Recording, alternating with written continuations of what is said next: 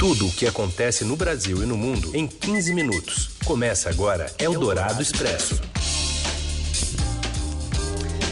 Olá, tudo bem? Chegamos à sexta-feira. Bem-vinda, bem-vindo. Abrimos aqui o Eldorado Expresso, reunindo as notícias mais importantes no meio do seu dia. Estamos ao vivo no FM 107,3 da Eldorado e já já vira podcast em parceria com o Estadão. Eu sou a Carolina Ercolim, fala aqui da minha casa, o Raíssen Abac também já da sua casa. E esses são os destaques da sexta, dia 7 de agosto. O Brasil se aproxima da marca de 100 mil mortos pelo coronavírus. O presidente Jair Bolsonaro lamenta e afirma que é preciso tocar a vida. Após cobranças sobre a política ambiental brasileira, o ministro Paulo Guedes diz a americanos que eles destruíram florestas e mataram índios. E ainda o adiamento da volta às aulas em São Paulo e às festas online para se divertir sem deixar o isolamento social. É o Dourado Expresso. Tudo o que acontece no Brasil e no mundo em 15 minutos. Após lamentar as quase 100 mil mortes por coronavírus no país, o presidente Bolsonaro disse nesta quinta-feira que é preciso tocar a vida. Se lamenta todas as mortes.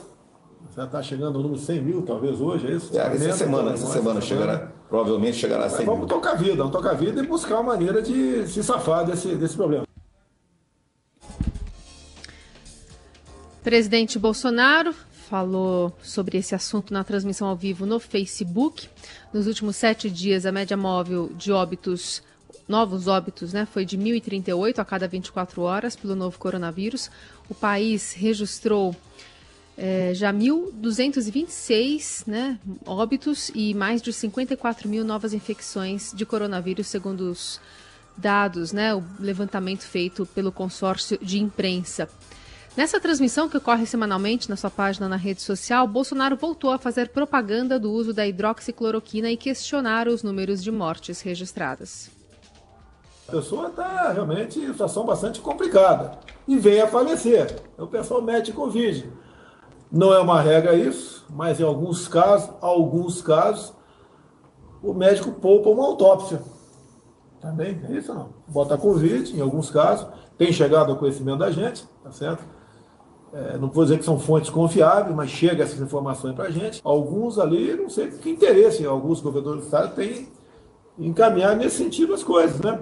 Levar mais pânico à população, dizer que está matando. Eldorado Expresso. Presidente Bolsonaro, que hoje ganhou o título de cidadão vicentino, é, também visitou a Ponte dos Barreiros, em São Vicente, no litoral paulista. A estrutura que foi interditada após o risco de desabamento passou por reforma é, com repasses do governo federal. Ele saiu de Brasília de manhã, seguiu de avião para São José dos Campos, no interior, e em seguida foi de helicóptero a São Vicente, no litoral de São Paulo. Eldorado Expresso. A Americanos, o ministro da Economia Paulo Guedes subiu o tom ao ser questionado sobre a política ambiental do governo do presidente Jair Bolsonaro durante o evento Aspen Security Forum, que tem como público investidores, empresários, diplomatas e acadêmicos, respondeu que entende a preocupação dos norte-americanos porque eles desmataram as próprias florestas e mataram os seus índios. I just ask you to be kind because we are very kind. We understand your concern.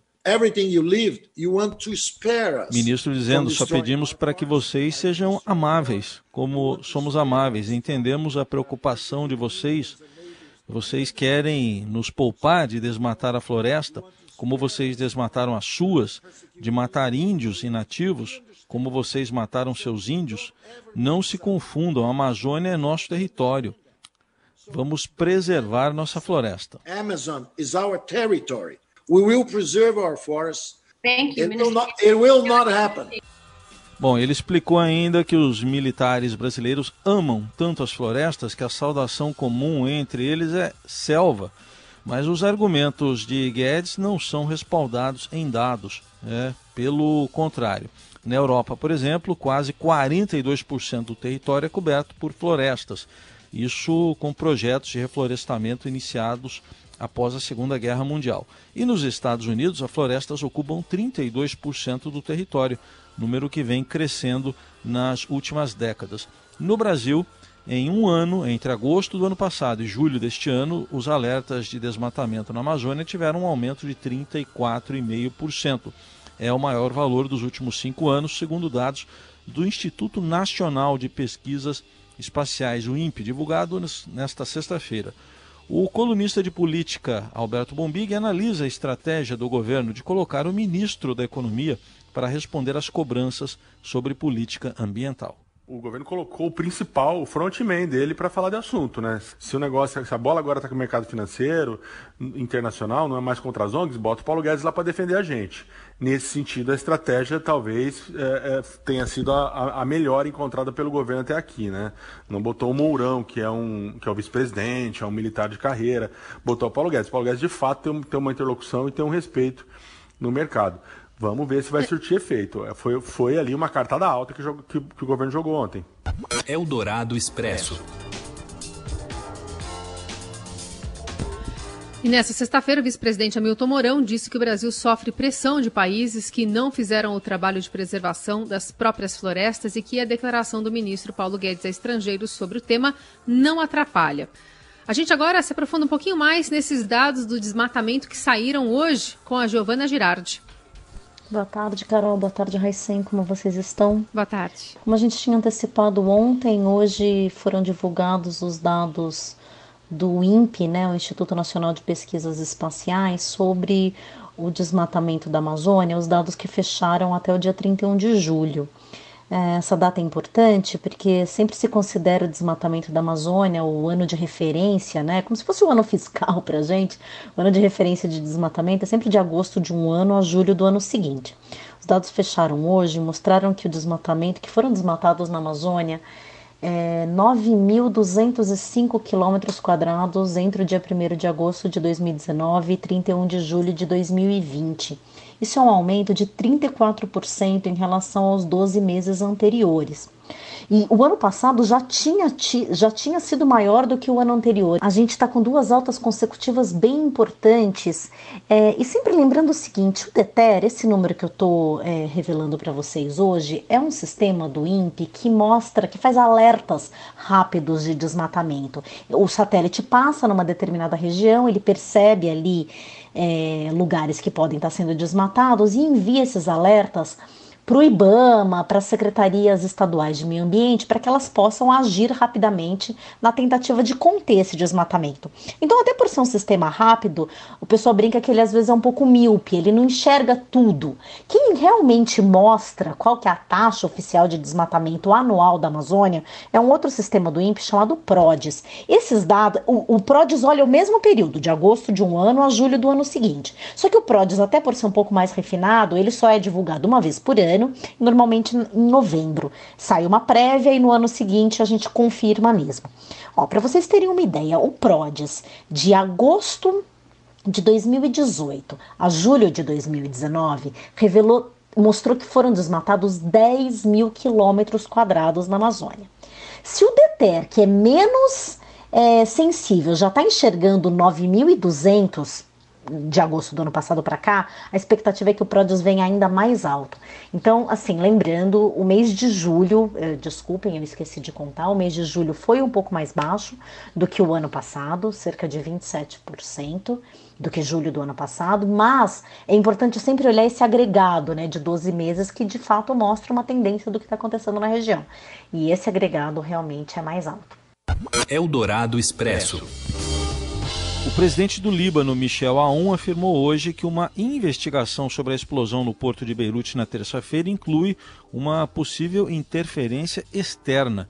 Segundo ele, a causa ainda não foi determinada, mas a suposta interferência poderia ter ocorrido por meio de um míssil, uma bomba ou outro ato. O presidente libanês também disse que são investigadas as hipóteses de negligência ou acidente. A explosão deixou mais de 150 mortos e cerca de 5 mil feridos e também cerca de 300 mil desabrigados. Manifestantes protestaram ontem e hoje contra o governo libanês e convocaram um novo ato para este sábado em Beirute. Eldorado Expresso. André Mendonça, ministro da Justiça e Segurança Pública, é, ouvido nesta sexta-feira pela Comissão Mista do Congresso. A pauta é a suposta produção de um dossiê contra mais de 500 servidores da área de segurança identificados como membros de um movimento antifascista.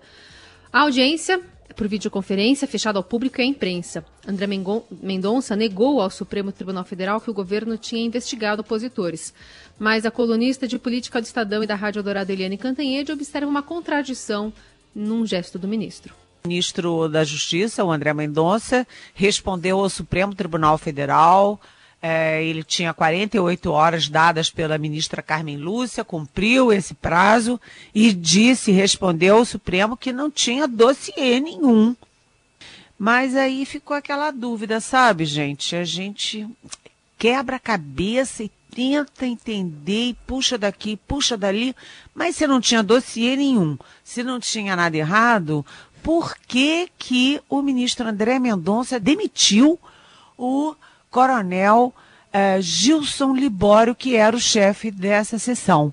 Se não tinha nada errado, não tinha dossiê, por que, que o cara foi demitido? É isso que os parlamentares vão querer saber hoje na sessão. Eldorado Expresso. Seu dinheiro em ação. Os destaques da Bolsa.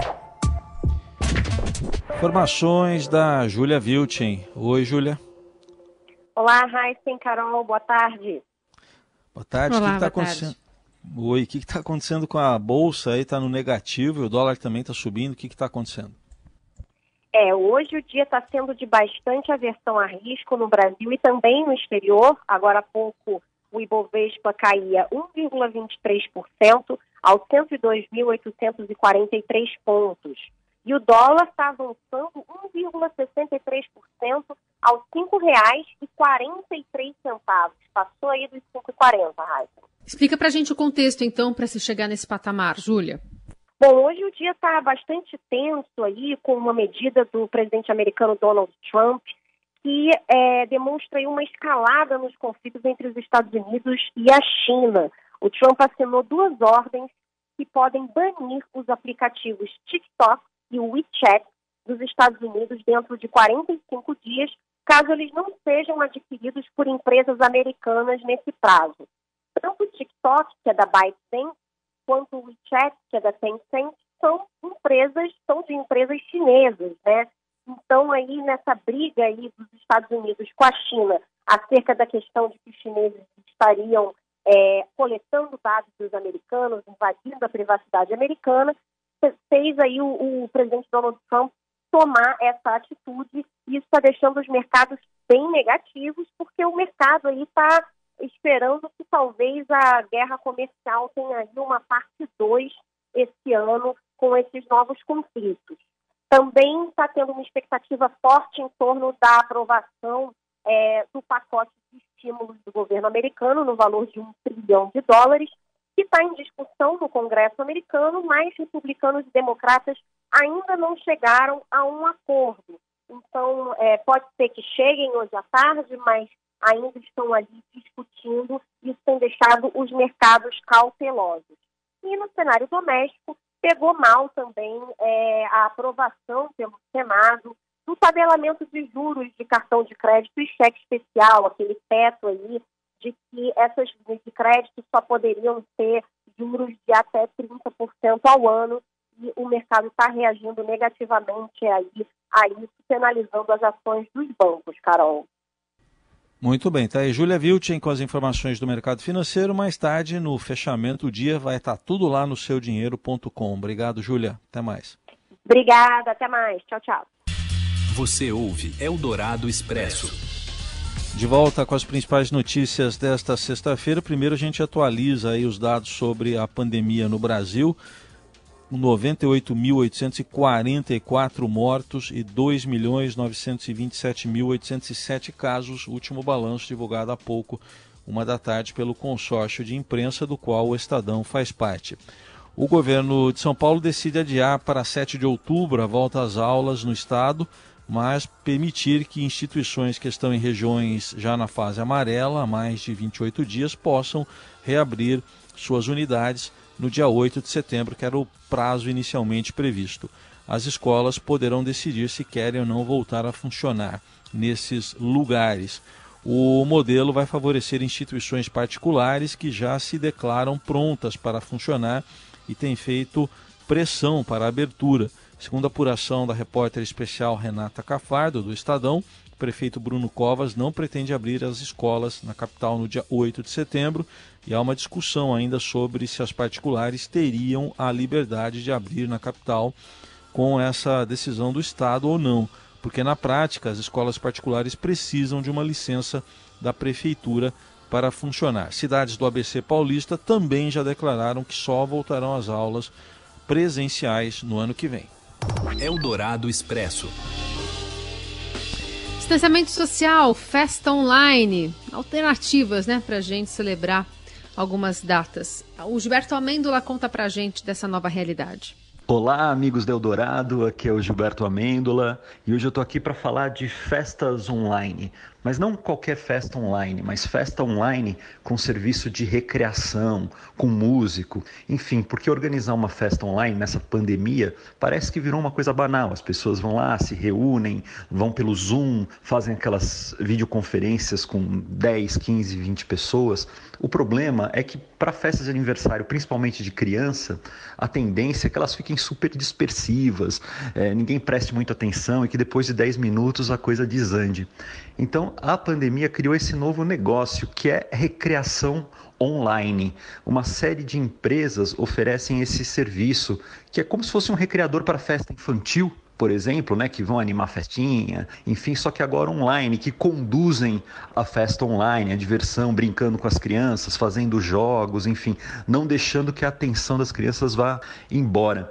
Em alguns casos, eles também oferecem serviços, tipo uma caixa, um kit que é entregue para todos os convidados com lousa, com brinquedinho, para que a interação né, com os jogos entre as crianças aconteçam de forma mais natural. Além das festas infantis, esse serviço também você pode encontrar para adulto. Né? Você tem hoje é, músicos, artistas fazendo não só lives, como a gente está super acostumado, mas shows é, particulares, com interação, com chat, com a pessoa podendo escolher o repertório, estilo de música, é, com eventos personalizados mesmo.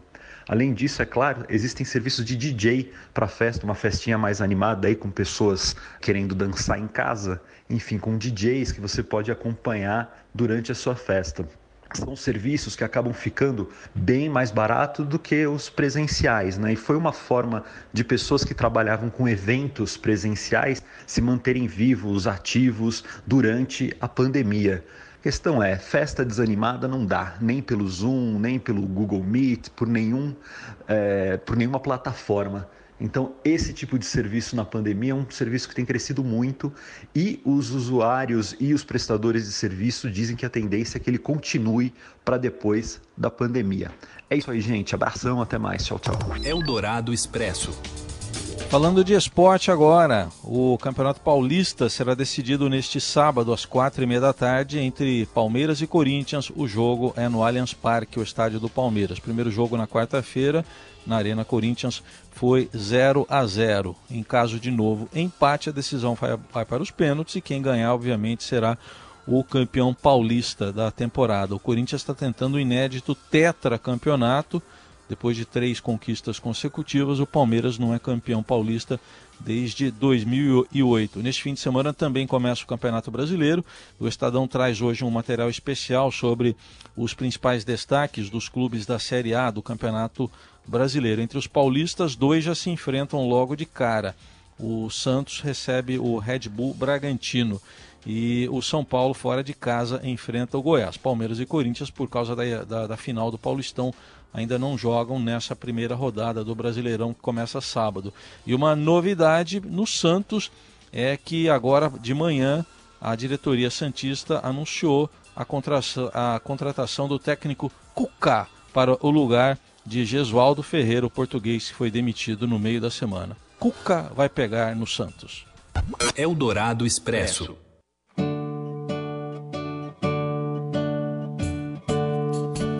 És um senhor tão bonito quanto a cara do meu filho.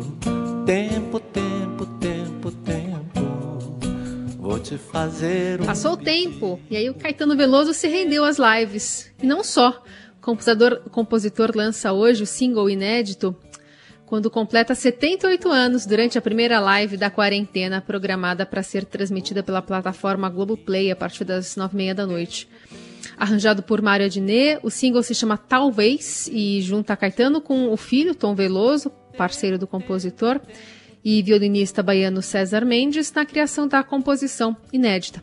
Essa música é um impressionante investimento de produção artística em tempos de pandemia. Adnet ele escreveu os arranjos e a música ganhou acompanhamento de uma orquestra de cordas com 12 violinistas, 6 violas, 4 violoncelos e 2 contrabaixos. tempo, tempo. Eldorado Expresso. Quando eu crescesse, eu queria ser que nem você. Agora eu já cresci e ainda quero ser. Eu tenho a cara do pai e tenho cada vez mais. Eu tenho os olhos do Está pai. ouvindo aí o Gabriel Pensador com a música dele em homenagem ao pai, né? O Gabriel Pensador com muito orgulho, meu pai. Tá chegando uma data importante, domingo, Dia dos Pais, no meio dessa pandemia. Muitos pais e filhos, infelizmente, vão ter que passar o dia separados. Mas as palavras, o carinho, o amor, nada disso pode ser superado pela distância. Então fica aqui a homenagem da Rádio Eldorado a todos os pais. Com palavras inteligentes, o pai transforma cada momento num espetáculo solene. Com um amor maduro, o pai transforma cada minuto numa eternidade. Pai, pode ser que daqui a algum tempo haja tempo pra gente ser mais. Usando, portanto, suas palavras, seu amor, o pai pode mudar o mundo quando muda o mundo de seus filhos. Augusto Cury. Pai, eu não faço questão de ser tudo. A todos os pais, e especialmente aos pais da nossa equipe aqui da Rádio Eldorado: Emanuel, Heisen, Nelson, Carlos, Moacir, Afrânio, Vitor e Murilo. Que vocês tenham um lindo Dia dos Pais, que tenham a consciência de que vocês são importantes todos os dias do ano e que vocês podem fazer a diferença nesse mundo através do amor paterno, da presença paterna, que é tão importante para o crescimento e para a evolução de qualquer criança ou jovem. Feliz Dia dos Pais a todos!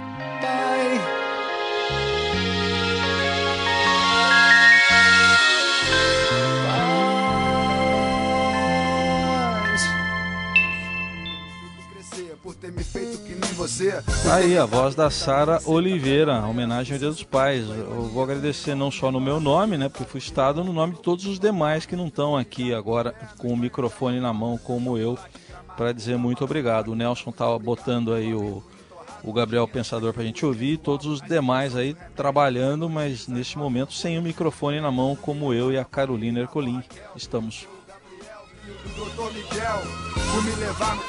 E parabéns, Raíssen Abac. Seja um domingo feliz para você e para todos os pais. Um beijo pro meu pai também.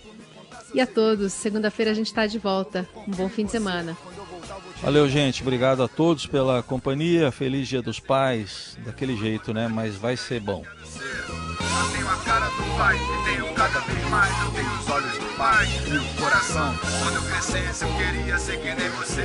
Agora eu já cresci e ainda quero ser. Eu tenho orgulho do pai, eu tenho cada vez mais. É muito orgulho, meu pai. Gratidão. Você ouviu Eldorado Expresso tudo o que acontece no Brasil e no mundo em 15 minutos.